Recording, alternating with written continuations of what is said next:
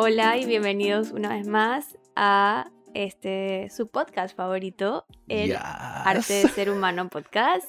Yo soy Stephanie, aquí estoy con Jesús. Hello.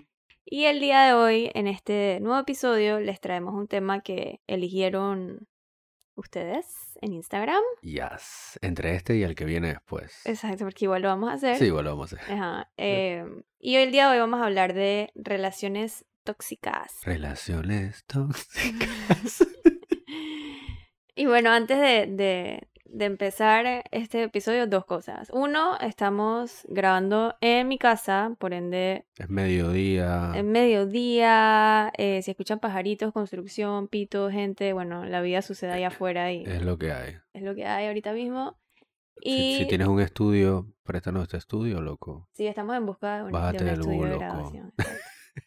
Y eh, dos, en verdad, em, nosotros tenemos un tono bien, bien relax en este podcast, pero este tema Es serio. es serio porque detrás de, de las relaciones tóxicas hay Poco sufrimiento. dolor y bastantes traumas. Entonces, bueno, no quiero que nadie se ofenda, ni que se sienta atacado, ni nada por el estilo. En verdad, No es nuestra intención. no es nuestra intención.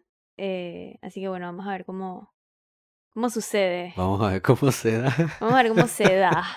Y bueno, vamos a empezar primero que nada con una de- definición de, de qué es una relación tóxica, porque creo que a veces no, no sé, no, no- pensamos que una relación tóxica puede ser esas relaciones donde hay golpes y ese tipo de abusos Sí, y que en realidad violación, maltrato físico fuerte, Exacto. te encierran en celos, la casa. celos estúpidos y mal y de Sí. shows en la calle, No, cuando no. eso es como Eso es tóxico. el top, como la, como el, ¿cómo se dice? El, El extremo, el polo. ¿cómo No, se el- dice? el La top of the epítome de lo- iceberg. el top- Ah, ok. Cuando detrás de eso hay muchas otras cosas bien sutiles. Que igual son tóxicas. Exacto. Entonces, eh, no sé si empiezas, Jesús. Tú tenías, me gustó que ibas a hablar de lo que era tóxico. Ajá. Yo busqué que definiciones ya que en el diccionario de la Real Academia Española. Entonces, pues quería saber exactamente qué, signi- qué- qué significa tóxico en nuestro lenguaje, fuera de las connotaciones sociales que tiene y toda la cosa, ¿no? Entonces, acá dice, tóxico es aquello que contiene veneno o produce envenenamiento. Eso es tóxico. Y te comentaba como que mi psicólogo a mí me decía eh, que llamara en lugar de relación tóxica, no me dijo en lugar de, pero otra forma de llamar una relación tóxica podía ser una relación disfuncional. O sea, en lugar de tóxico, disfuncional. Y cuando hablamos de disfunción, cuando hablamos de algo que es disfuncional, nuevamente volviendo a la definición, estamos hablando de algo que, te- cuando es disfunción, estamos hablando de un desarreglo en el funcionamiento de algo o en la función que le corresponde. O sea, disfuncional, una relación disfuncional, una relación que no está cumpliendo con la función que le corresponde. Exacto. Por ende, entonces, podríamos decir que una relación tóxica o disfuncional es una relación destructiva, que no es saludable y que a una de las dos partes o a ambas le puede generar eh, cierto daño, malestar o Te, te, te envenena. te envenena, exacto. Está llena de veneno y te envenena. Bueno, en el episodio de hoy vamos a leer eh, unas historias que nos compartieron de experiencias tóxicas. Eh, en este episodio, bueno, ustedes saben que estamos en una serie de relaciones amorosas. Sabemos que hay otro tipo de relaciones tóxicas en el trabajo, con familia y con amistades, que sí quisiéramos como hablarlo en otro episodio de, por ejemplo, amistades tóxicas. Me parece Sí, esa... que ahí hay bastante que hablar. La verdad es que Creo sí. que esas son las más difíciles de zafarse, porque son tus amigos. Mira que sí. Y, y quizás como que no, no está ese tema de, qué sé yo, compromiso amoroso Exacto, sexual entonces simplemente le ignoras en el momento y Lo dejas pasar y al final te está... te son está- 15 años de amistad tóxica. De amistad tóxica, que te vienen jodiendo buen rato. Pero bueno, en Eso este, no es hoy. exacto, en este episodio vamos a hablar de, de precisamente eh, relaciones amorosas eh, tóxicas, entonces, o disfuncionales. Me gusta más ese nombre, Disfuncionales. disfuncionales. Y eh, como les dije, Jesús les va a leer las historias y yo luego encontré un artículo que dice 51 señales de que tu relación es tóxica. Porque hay porque- bastantes y señales. pueden haber más. Eh, y vamos a repasarlas un poquito para ver si, No las Sí. 51. No, no las 51, pero, pero algunas para ver si te puedes hacer un autoexamen de tu relación Sí, man. O sea, soy y de honesto. ti. Si, si escuchas esto y te identificas con alguna de esas, analízalo. Qué sé yo. Métele mente, man. Corre. Corre. Sálvate. Run. Bueno, vamos a empezar con la, con la primera historia. Ok. Me tripé porque le pusieron, le pusieron título. Las dos historias que tenemos tienen título. Está brutal. La primera se titula Él va y viene. Ay, ay, ay.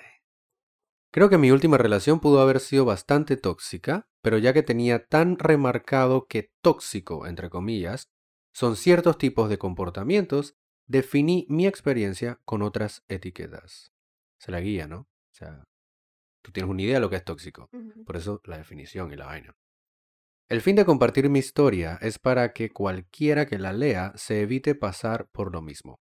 Este sujeto lo conocí en mis tiempos de colegio, en total lo conozco desde hace seis años aproximadamente, pero para ese entonces no pasó nada por muchos motivos. Este ciclo tóxico empezó hace tres años, cuando el man me choteó, las cosas se dieron y empezamos una relación hasta que me dijo que me había sido infiel con su hermanastra. Ok. Señal número uno. Grande, o sea, gra- ok. Tomamos distancia y así fue hasta un año que volvió a escribirme y pues le respondí normal porque no tenía ningún resentimiento por él. Para no alargar, el man quería intentar tener algo conmigo pero yo no. Solo quería ser su amiga. Y el man no me veía así, así que se fue de nuevo, me eliminó de WhatsApp y pasó otro año. Hasta inicios de pandemia, pandemia trajo a todos los exes de vuelta, man. Hasta inicios de la pandemia, el man volvió a escribirme con la excusa de que se preocupó por las personas que consideraba. Ajá. Tuve la guardia baja y empecé a sentir muchas cosas por él y durante seis meses estuvimos compartiendo mucho. Ahora, viene la parte medio focop. Medio focop. Ah, Ok. Mantuvimos relaciones sin protección y estuve demasiado preocupada de haber quedado embarazada. Así que realicé el método de Yuspe, que no tenemos idea qué es. Es un anticonceptivo de días después. Ah, Ahí- ¿sí? Ahí lo. Sí. Lo, lo googleaste ya. Lo, lo googleé porque dije, ¿qué es esto? Necesito saberlo. Ok, método anticonceptivo. Y pasé por una de las peores cosas que he podido experimentar y el man se desentendió de mí, ni siquiera para preguntar si me había muerto o algo. Y a todo esto yo lo excusaba diciendo que no era su intención hacerme sentir mal. En conclusión, para terminar, porque ha sido mucho texto, la manera en la que la manera en la que me manipuló, me hacía sentir loca, me escribía con amor y luego desaparecía, nunca mostró interés por lo que tuve que pasar, me sentí tan sola y utilizada, tenía miedo, como si hubiese sido la venganza más pesada y horrorosa que me pudo haber cobrado. ¿Venganza de qué? No. Yo creo que ella se refiere a que cuando él volvió y ella le dijo que no, que querían ser amigos y él desapareció, creo que él se molestó y se desapareció y no sé si... Ah, entonces ahora ella siente que la- el, el- el retorno después de ese retorno fue venganza. Sí, no sé. Uf, no, no sé. Pero bueno. Dice, me hago responsable de no haber establecido límites, pero creo que no ameritaba que me tratara de esa manera. Omití mis sentimientos porque pienso que está bien largo lo que estoy escribiendo, pero en cada encuentro con este man me ilusionaba de esa misma manera hasta que esa segunda vez que dije que no, y bueno, ya la tercera vez, que fue su obra culmine de todo, su obra maestra, dice. Por favor, rompan esos vínculos cíclicos de nunca acabar, sobre todo con personas que no les aprecian ni los quieren. No vale la pena si para tener una amistad también se necesita el mismo cuidado que con una relación amorosa. Y a esta persona ninguna de las dos cosas le importó en lo absoluto. El proceso ha sido tan difícil para mí que tuve que asistir a terapia y bueno, ha sido lo mejor que he podido decidir por mí y puedo comprender muchísimo mejor todo lo que pasó. Gracias por leerme. Estrellita fugaz. Eh, Wow. bien, estrellita bueno, fugaz, te llamaré estrellita fugaz porque pusiste el emoji de la estrellita fugaz. Estrellita fugaz, ¿qué se va con la hermanastra?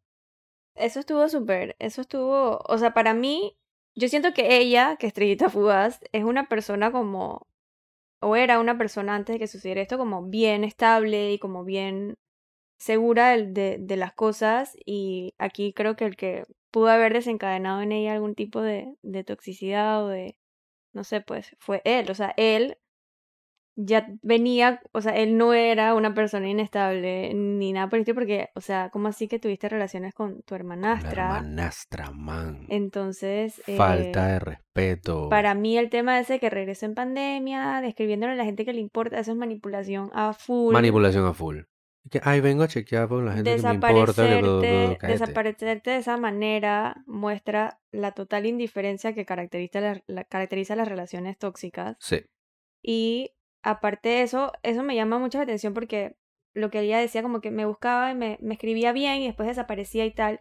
Y hace muchos años leí, eh, no sé si en la universidad o qué, pero que las, las madres o, las, los cuidadores que tienen este patrón de, de cuidado, de que un día te, o que te quieren y te aman, y, pero te mandan a la porra, te insultan, pero entonces vienen y te abrazan, eso causa, puede llegar a desarrollar psicosis en la persona adulta, porque es esa ambigüedad de no saber si me amas o me odias, que como que puede llegar a desarrollar este tipo de, de trastornos o situaciones. Entonces, eh, y como ella decía, me hizo sentir loca. Me hizo ¡Claro! sentir loca, claro, man. Claro, si, si esta persona te, te escribe un día y que te amo y te, y te quiero ver y al día siguiente desaparece o te trata mal Es o, no demasiada entiendes, inestabilidad. es muy inestable y claro que uno empieza a decir como, como lo hablamos en el ghosting, como que, que hice mal, o sea, que, estoy haciendo yo, estoy loca, pues estoy loca que, que, que le Pero quiera uno decir tiene esa algo. tendencia y que es mi culpa, yo estoy loco, yo estoy loca, y yo hice algo mal. Exacto. Se vengó de mí, o sea, como dices, se- fue una venganza, pero venganza ¿por qué? Porque hiciste algo feo, no, man. Para nada, entonces, bueno, me alegro que hayas podido ir a terapia y esos son los efectos de de muchas relaciones tóxicas que pueden ser dolorosos y duraderos. Em, Sí. Pero bueno. vamos a la segunda historia, a ver, ¿qué nos trae? La segunda historia se titula El celópata. Creo que mi relación más tóxica fue la primera. Afortunadamente aprendí de ella. Él era tan celoso e inseguro que yo salir con mis amigos, hombres o mujeres, sin él era todo un drama. Y salir con él junto con mis amigos, otro diferente. Llegamos al punto donde mis amigas principalmente me decían, hey, si lo vas a traer, mejor no vengas. Y en mi inmadurez adolescente eso fue lo que hice. Cambié mis amigos por los de él, mi familia por la de él, mis pasatiempos por los de él, Wow. y nunca fue suficiente. Entre más cedía, más absurda era la siguiente pelea. Recuerdo que varias veces me dije que era momento de terminar esa relación, pero siempre sucedía algo. De hecho, varias veces se lo dije. Hasta que el día llegó en el que fue idea de él. Ese día salí corriendo, cerré la puerta y no volví jamás. Desde entonces soy alérgica a los celos. Me recuerdan a días más complicados. Wow. Alérgica a los celos, eso está, eso está pretty. Eso, eso también creo que la pudo haber ayudado a identificar. Eso es una señal, justamente, de las relaciones tóxicas, los celos, pero los celos mal. Porque digo, yo, yo siento que todos podemos llegar a tener un comportamiento tóxico, por ahí también lo estábamos leyendo, pero la diferencia en realidad es cuando tú, eh, o sea, tú puedes tener un comportamiento tóxico, pero tienes las herramientas para comunicar, para arreglar, para solucionar y ya. Y lo cambias y sales adelante. Exacto, pero cuando es repetitivo y eso se queda en, en los insultos, los celos y las peleas y simplemente pasan dos días y te vuelves a hablar, pero nunca se solucionó Nunca se realmente. trató, exacto. nunca nada. Eso es lo que ahí empiezas a tener entonces un patrón pues de toxicidad o de disfuncionalidad. Porque, hey, una pelea no se acaba cuando dejaron de hablar dos días y después vuelven a hablar y que, man, en verdad vamos a estar bien porque nos amamos y en verdad No, chillen no. y salen al cine y besito y besito. No, la pelea se soluciona hablando de la situación hasta que se llegue a un acuerdo, un establecimiento de límites. No es que, man, vale, va, va, va, va, va, va. Plan, nos dejamos hablar y después venimos llorando los dos y que, ay, man, por favor, vamos a estar. No, man, eso no. Exacto, esa es la clásica pelea tóxica y la clásica reconciliación que no es reconciliación. O sea, no que es- tóxica reconciliación, pero no solucionaste ningún No solucionaste nada, se repite la cosa y eso es lo que lo hace tóxico. Reincidencia. Exacto. Entonces, a lo que, a lo que iba era como que, digo, yo puedo tener, todos podemos tener algún ataque de celos por ahí, Claro. eh, de alguna situación extraña y, y no necesariamente eso va a ser, ay, la tóxica o el tóxico, porque ahora todo el mundo anda por ahí y dice que, ay, la tóxica esta, porque A la estableciste, primera cosa, tampoco nos vayamos a decir que sea, primera cosita, ya, tóxico. estableciste un límite, reclamaste algo que totalmente tienes tu derecho de, de preguntar, hey, ¿qué sopa con esta vaina? ¿O qué pasó aquí? ¿O Y quién es ella? esta O, tóxica o, intensa. exacto, o porque, no sé, no te dijo, ay, no sé, cualquier cosa boba que tú sientas que tú dices, oye, ¿qué pasó aquí? Entonces ya de una vez "Ah, la tóxica esta, no sé qué, o el tóxico este. No, o sea, en cierto punto creo que hay celos saludables. Yo, por ahí la gente dice que los celos no son nada saludables, pero digo, eh, de pronto al principio de una relación, cuando todavía se están conociendo, cuando las cosas no están tan claras. Estás un poquito eh, inseguro de qué tanto le gustas, Exacto, no entonces sé por ahí qué. hay alguna que otra actitud, entre comillas, disfuncional o tóxica, pero justamente pues se va solucionando, se van comunicando y y esto ya pasa y, y tienes una relación normal, pues. Claro. El problema es cuando no se habla y no se establecen esos límites. Pero bueno, em, yo tengo aquí, como les había comentado, Ay, algunas de ay, las ay. señales para, bueno, para los que nos escuchan, si identifican alguna o... Este es el gran, el título de esta sección es Amiga, date cuenta. Amiga, entramos a la sección de Amiga, date cuenta. Y bueno, yo les voy a mencionar algunas, como les dije, el artículo tenía 51 señales, como para, como si no fueran suficientes. Sí, que como 10. que, que- porque no puedes ignorar las 51. Es que- Exacto. Eh, bueno, una de ellas dice, nunca se buscan mutuamente para tener apoyo emocional. Acuden primero a otras personas. Eso me re- me recuerda esto lo de la disfunción. O sea, es como que no está cumpliendo la, la función que le corresponde, man. Es tu pareja. Se supone que es una persona a la que tú puedes llegar a contarle lo que sea. Tú te sientes mal, tú vas a tu pareja. O sea, Sí, tú puedes tener, obviamente, tu red de apoyo, tienes otra gente a la que le cuentas, pero como que tu pareja juega un rol bastante central en cuanto a tu vida interpersonal. Entonces, como que si tú no puedes llegar a tu pareja a contarte que, man, me siento mal por esta cosa, sí, exacto. No, man, no es ahí. No es ahí. Ok, la segunda dice, tu pareja intenta activamente alejarte de tu red de amigos y familiares. Eso es súper común en las relaciones disfuncionales Sí. o tóxicas, cuando la persona empieza justamente dice que eh, va, va, voy a salir con mis amigas el fin de semana y te dice que, ay, pero yo quiero estar contigo. O te hablan mal de tus amigos, también pasa. Dice que, ay, pero es que esa man.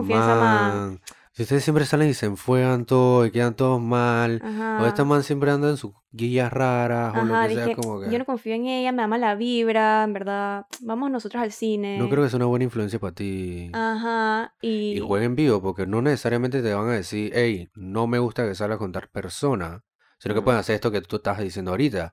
Como que, ah, le dice que ah, yo voy a salir el viernes con mis amigas y el man dice que, ah, pero yo pensé que el viernes íbamos a hacer tal cosa, yo pensé que podíamos, que, no sé, quería invitarte a tal lado que siempre has querido ir de la nada. O sea, ahora, eh, justo en ese momentito, él te va a decir que quiere invitarte a tal... No. O sea, eso no es decirte directamente, no quiero que salgas con tus amigas, pero es decir, quiero y respeta tu tiempo. O sea, me da igual si tú tenías planes, si tú pensaste qué quieres hacer con tu propio tiempo. No, yo había pensado que hiciéramos tal cosa.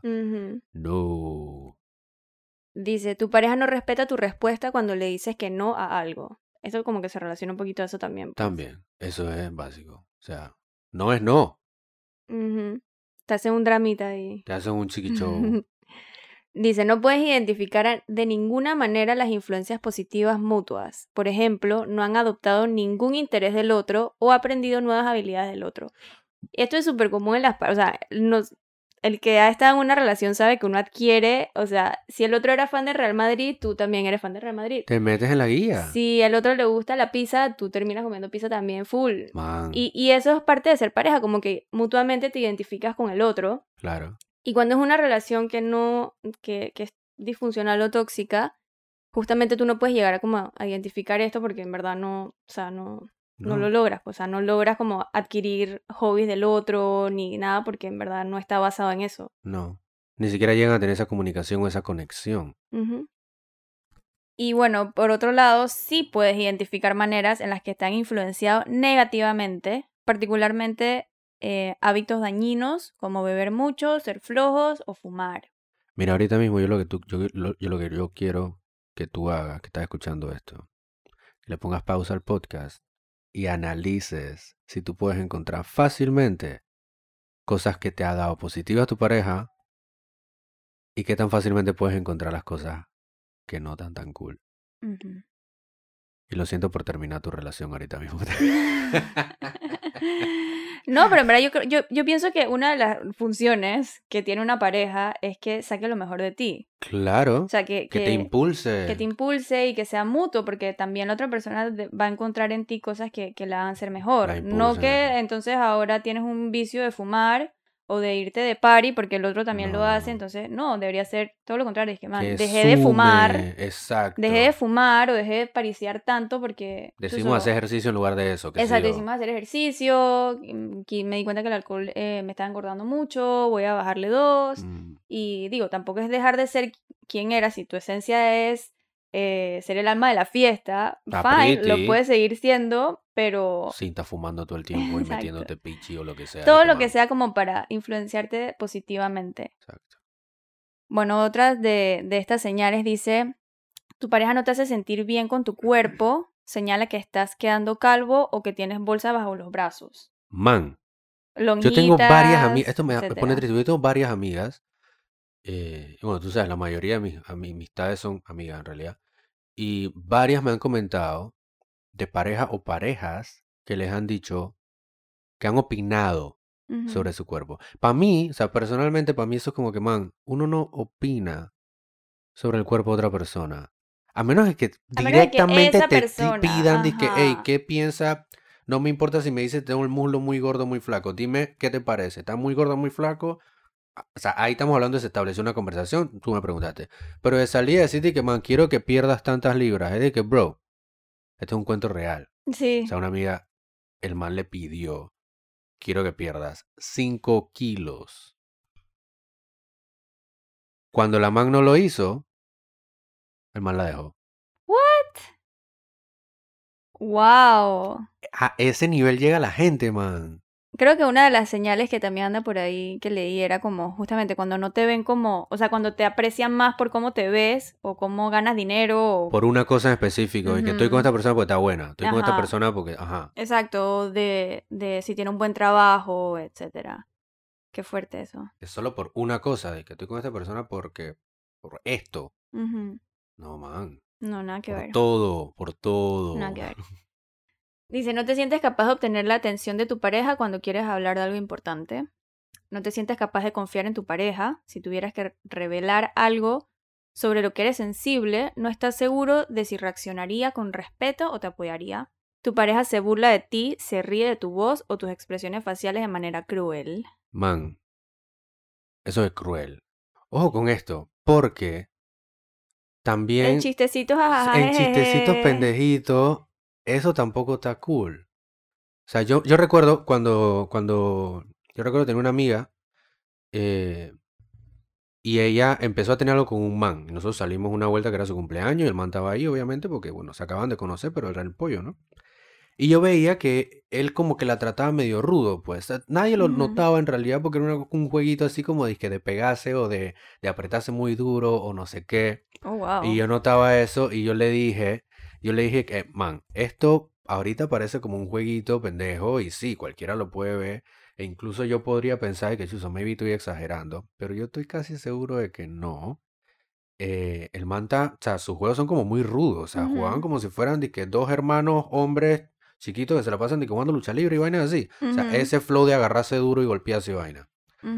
Y ella dije, dije, sí, tranquilo, voy a estar pendiente de eso, no sé qué. Dije, gracias, ta, ta, ta. Nosotros dejamos hablar un tiempo, un par de meses después hablamos, le pregunto, y efectivamente terminaron, porque el man empezó a ser violento. Wow. Wow. Está viendo, ténganme como su amigo para que yo les pueda decir. hasta que- Muy bien. No, sí, yo pienso que eso es súper cool. Y más cuando, digo, si tú pones el stop de que, hey, man, no me gusta que te burles de esto y la persona para, fine. Pero que sabiendo que a ti te molesta, la persona siga jodiéndote No, así, no, no, no, eso no, eso no, eso es cruel. eso, no. Eh, esta también me parece muy cruel. Tu pareja hace chistes sobre dejarte o te molesta hablando de cómo será su próxima pareja o esposa. Man, si la idea de que la relación termine está sobre la mesa, ¿tú para qué estás ahí? Sí, o sea, ¿cómo así? Eso ni siquiera se menciona. Es como que, man, ¿qué? Dice, tu pareja sale pero no te dice a dónde va o no llega a casa cuando dijo que lo haría y no ofrece explicaciones. Esta es bastante común. Yo creo que esta es una de las peleas más comunes que puede haber en una relación tóxica o no, porque entiendo que si tienes una pareja o más cuando están casados, sí existe de pronto cierta como responsabilidad o algo de, oye, por lo menos dime a dónde estás o con quién estás, por, por, si, acá, por si algo pasa, oye, yo sé dónde estás y con quién. Pero no, quiere andar ahí. Fantasma. Pero cuando, exacto, pero cuando la persona dice, bye, me voy, y no sabes ni con quién ni a dónde, y llega y no te dice absolutamente nada, de, o, o, o, o te dice, ni me preguntes, déjame en paz. Y dije, ¿what? Esa es mi vida. Eh, Sorry, pero ya no eres tú, somos los dos. Somos los. O sea, es tu vida. Pero tienes que comunicar tu vida conmigo. ¿Me explico? Sí, o, o, o, o por lo menos si te están preguntando, oye, ¿dónde estás? Responde. ¿Por qué, por qué lo ocultarías? O sea, ¿por qué lo ocultarías? Wow. Volvemos a que es la persona a la que tú deberías poder llegar y decirle. ¿Te preocupa que tu pareja se enoje al punto de lastimarte? ¿Tienes la sensación de estar atrapado en la relación? Esa es importante. Cuando sientes que no puedes salir de ahí porque ¿a dónde más vas Como a que yo sé que no está tan cool, yo sé que hay cosas malas, pero no te quieres ir ahí. Que, mm. Mm, Y eso de... ¿Cuál cuál fue la que leíste justo antes de ese? ¿Que te preocupa que tu pareja se enoje al punto de lastimarte? Eso yo también lo he escuchado, que la gente dice y es que mejor no le voy a contar eso porque yo sé que este man o esta man se pone bien brava con ese tema. Es que estás o sea, le vas a dejar de contar algo a tu persona porque sabes que va a reaccionar de manera agresiva. Como, ¿por qué va a reaccionar de manera agresiva empezando por ahí? Y dos, o sea, ta- ta- o sea, hay una barrera entre los dos, pues. Sí, total, total. Eh, ahí entra un poco como esa falta de, de comunicación que estas parejas suelen no tener. O sea, no, no suelen tener un patrón de comunicación saludable, entonces No, no, se ocultan muchas cosas, muchas mentiras. exacto. Dice, cuando discuten uno de ustedes o ambos, siempre se ponen a la defensiva. Nunca puedes reconocer que la otra persona tenga argumentos válidos. Tu pareja se queja sobre ti con sus amigos y familia. Ese también suele ser Eso- indicio de que una relación no va bien cuando te la pasas quejando de tu pareja. Pues. Sí, eso está pesado. O, o cuando ocultas cosas de tu pareja. Me da cuenta de eso también puede ser un buen indicio. ¿Cómo así? ¿Qué O sea, tipo, cosas? que O sea, yo pienso, pues, y esto ya es una cosa muy personal. Como que si tú tienes una pareja y tú le ocultas a la- tu gente significativa eh, información sobre tu relación de la pareja, o sea, que cómo tú estás, cómo te sientes en la pareja, no sé qué. Cuando es muy hermético. Ajá, eso es como, uno es muy hermético, entonces te encierras en esta burbuja que eso no está bueno, porque una, una relación no debería cerrarte dentro de la relación eh, y separarte del resto del mundo. Pero dos es, que, ¿qué estás ocultando, man? O sea, ¿por qué no me estás contando es que lo feliz que estás en tu pareja, lo, lo pretty que es, es que, ah, que mira, este man me enseñó a cocinar, este man no sé qué, o sea, ¿me explico? Sí. Como que estás ocultando vainas. No sé, siento que eso puede ser. Esta es bastante también común y es, creo que es una de las que más escucho, que dice, te sientes sola aunque estén juntos. Pesado. O sea, Pesado. creo que esa es como la primera cosa que de pronto uno pueda sentir, como que, "Man, yo tengo novio, pero ¿Cómo te sientes cuando estás con esa persona? me siento sola, pues sea- como que no tengo con quién, a quién contarle mis cosas, confiar, porque las va a tomar mal, se burla de mí, mejor no le cuento esto. Obviamente te vas a sentir sola aunque tengas a una novia, novio, pareja, esposo. o si sea, alguna vez tú piensas, mejor no le cuento tal cosa a este man porque sabes o piensas que sabes cómo va a reaccionar, ya eso es un red flag foco. sí. O sea, sea porque piensas que va a reaccionar de manera agresiva o porque piensas que se va a burlar, el solo hecho de que tú sientas que no puedes llegar a la persona, o sea, que no te nazca naturalmente llegar a la persona de manera libre y vulnerable, a contarle, a hablarle, porque estás predispuesto a una reacción específica, red flag. Total. Eh, esta también me parece muy cruel y creo que pasa bastante. Dice, tu pareja frecuentemente te compara de maneras desfavorables con otras personas, especialmente las parejas de amigos o familiares. Típica, dije, Horrible. Juanita y Juanita, eh, Man, la pero mira, esta man está haciendo dieta, weón. ajá, dije, mira cómo ella, ella le sirve siempre la comida, siempre le cocina, no se queja, y tú no quieres hacer estas vainas. Ah, mira que no sé quién hace un poco de ejercicio, se mantiene fit, y tú no haces Todo nada. Mal. Todo mal. Y eso es bien común en las peleas de personas, de de relaciones ¿Qué estás disfuncionales. compar- comparando, man? De que se comparan full. Qué Wow. feo. Eh, cuando hay discusiones, rápidamente escala seg- o sea, porque ahorita que acabamos de decir eso y que chuzo, qué feo y eso, quiero recalcar nuevamente. Si te das una relación en la que te estás sintiendo identificado con estas cosas que estamos diciendo, o sea, no eres, no estás mal tú, para nada. O sea, uno a veces cae en estas relaciones y bueno, no sé, no tienes la culpa, man. Ahorita vamos a hablar un poco más sobre eso, pero no tienes la culpa eh, y, y no te estamos juzgando, nada más que sí son situaciones que nos parece que no, bueno, nuevamente, no son funcionales. Exacto. Bueno, cuando, cuando hay discusiones también rápidamente todo escala a ultimátums o amenazas. Si no haces, entonces yo. Si esto, tal No, cosa, te vamos a terminar. Claro, es que nuevamente ese tema de que si, si está sobre la mesa el tema de terminar, que sería una de Sí, las cosas, es como que, man, no. Esa amenaza y eso, ¿eso qué es? Puedes pensar en varios amigos o colegas con quienes preferirías tener una relación. ¡Hey! Eso está Wow. heavy. Que ojalá tal persona fuera mi novio. Ojalá Ah, Manuel. me se comportara como tal man. Ajá. Mm. Ay, quisiera Ojalá mi, poder enamorarme, este man. ojalá mi novia se viera así de flaca y guapa. Wow. Fuerte, Heavy. fuerte. Amoríos, obviamente, pues en una relación Ah, claro, sí, no, puede haber infidelidad. infidelidades. Eh, y esta última me, me impresionó y, y- y me gustó bastante. Dice así, se llaman loco o loca mutuamente durante las peleas. Esta es una señal bastante mala. Demuestra que ya no están dispuestos a escuchar el punto de vista de la otra persona porque decidieron que no es racional. Eh, O sea, uno te pone por debajo de, de esa- o sea, ya no son iguales, ya eres disque menos, inferior. ujú. Dos, teme la irracionalidad, como que lo que sea que tú pienses, lo que sea de tus no, razones, no es válido. No te estoy escuchando porque no vale la pena lo que estás diciendo. Y me llama la atención que creo que en las peleas es cuando más eh, señales hay. Porque claro, es, Claro, es un momento crítico en una relación cuando hay una pelea. Y aunque tengas una relación funcional, van a haber situaciones y van a haber peleas porque ninguna relación es perfecta y siempre van a haber convivencia entre alguna... dos seres humanos, man, eso Sí, es complicado. y eso, y, y digo, si tienes las herramientas para comunicarte bien y solucionar conflictos, belleza. Eh, pero bueno, los conflictos y las peleas son un momento crítico en cualquier relación Claro, y, y no sé, pues me llama la atención porque casi todas son como en momentos de pelea. claro. Observen eso, o sea, eso es una buena forma de saber, como dices, o sea, te pones a pensar, ok, ¿cómo fue esta pelea? ¿Qué fue las cosas que dijimos?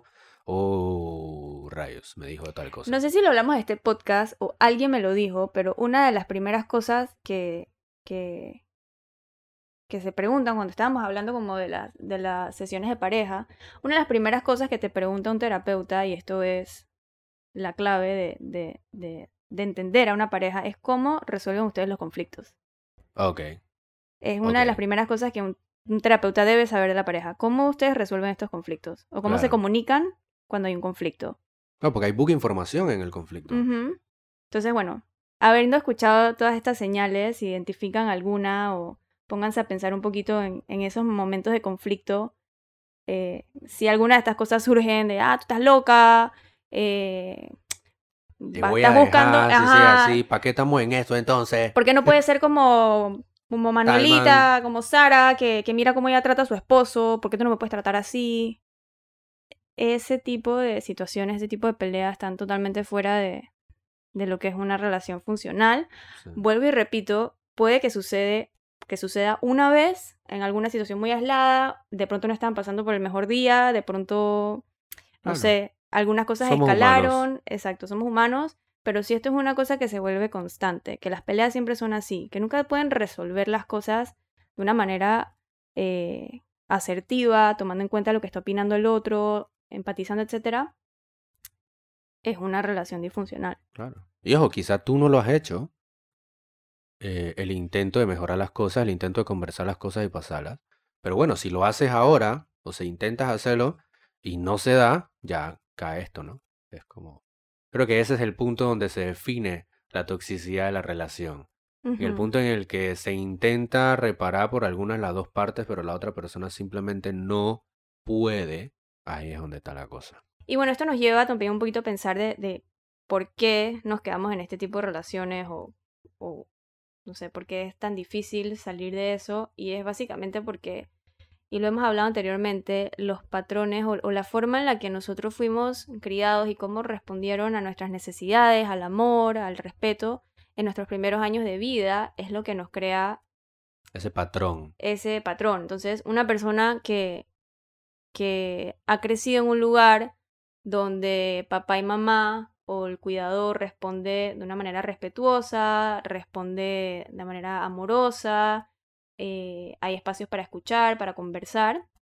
Obviamente va a crecer buscando una persona que también le dé eso, Claro. porque eso es Esa el es su valor. realidad, eso es lo que él considera como Exacto, y ese es el valor que se le dio, entonces ese es el valor que yo voy a buscar, porque yo Claro, no ¿verdad? menos, es lo que yo sé que valgo. Exacto, es esto.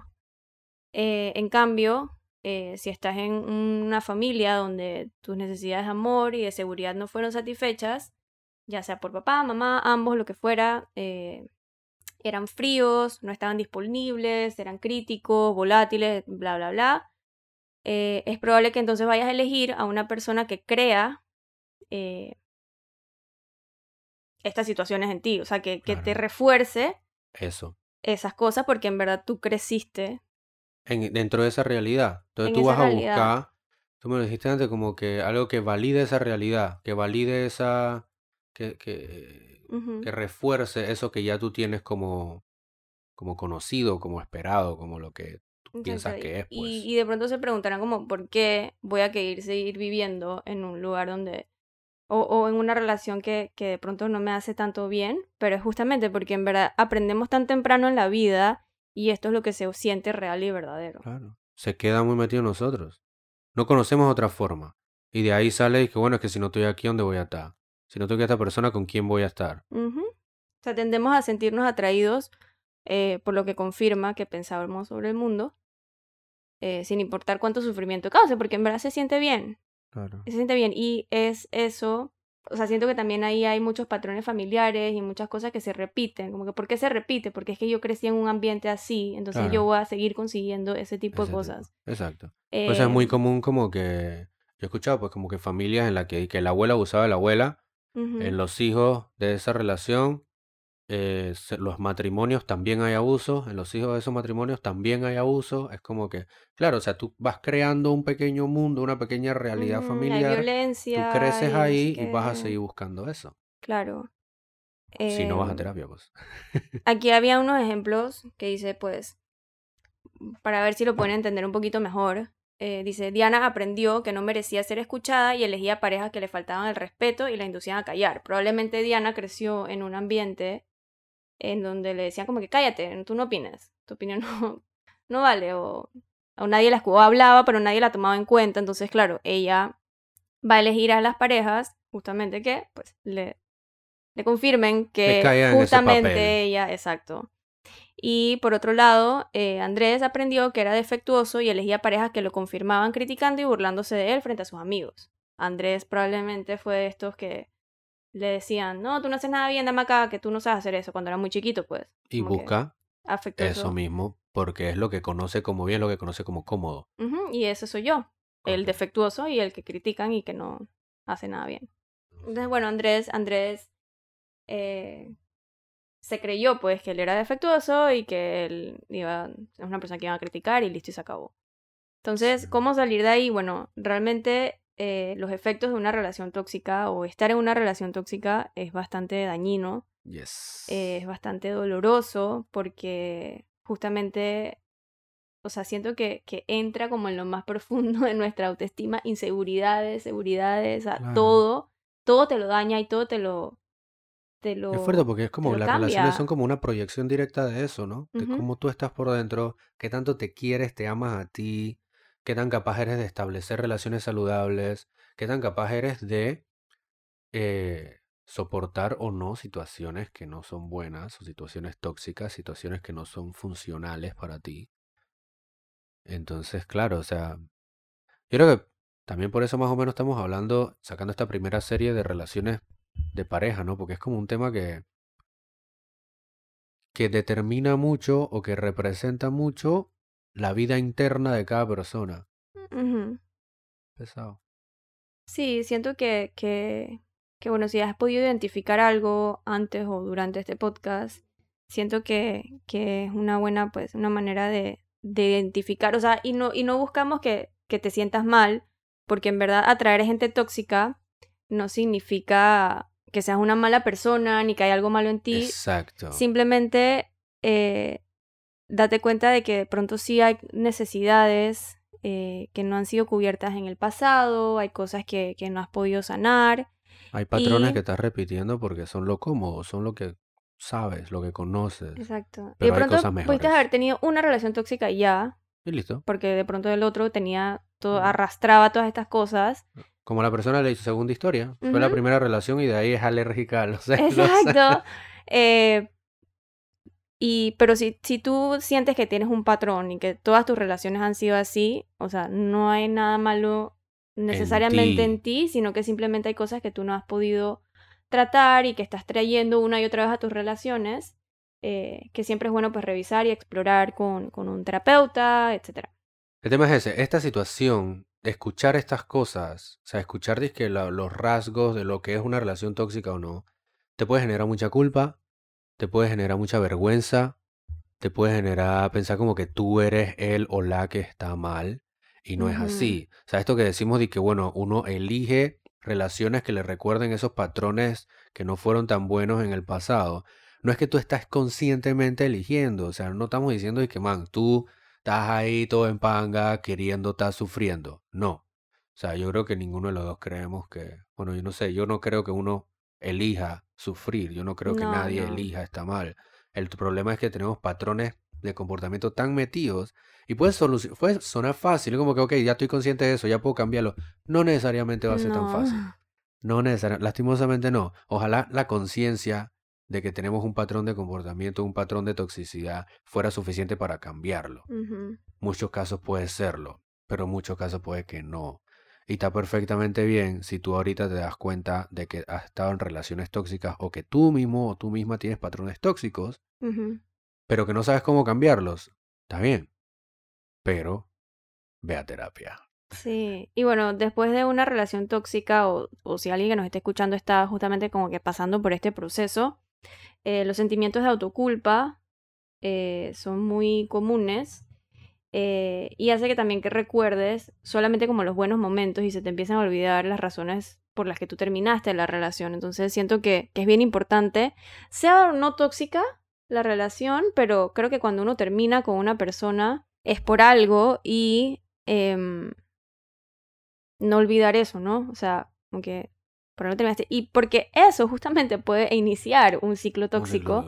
porque... eh, Sí, puede que la relación tuvo chilling, Ajá, o sea, Pero terminas terminaron. por una razón y entonces permites que esa persona no salga de tu vida del todo. entran en ese ciclo tóxico de ir, venir, terminar, volver, Porque no sé empiezas a qué. recordarte solo de lo bonito, pero no recordaste lo mal que te hizo sentir, las críticas que te hacía, esos momentos en los que te sentiste súper solo o sola, sensación de estar roto, etcétera, etcétera.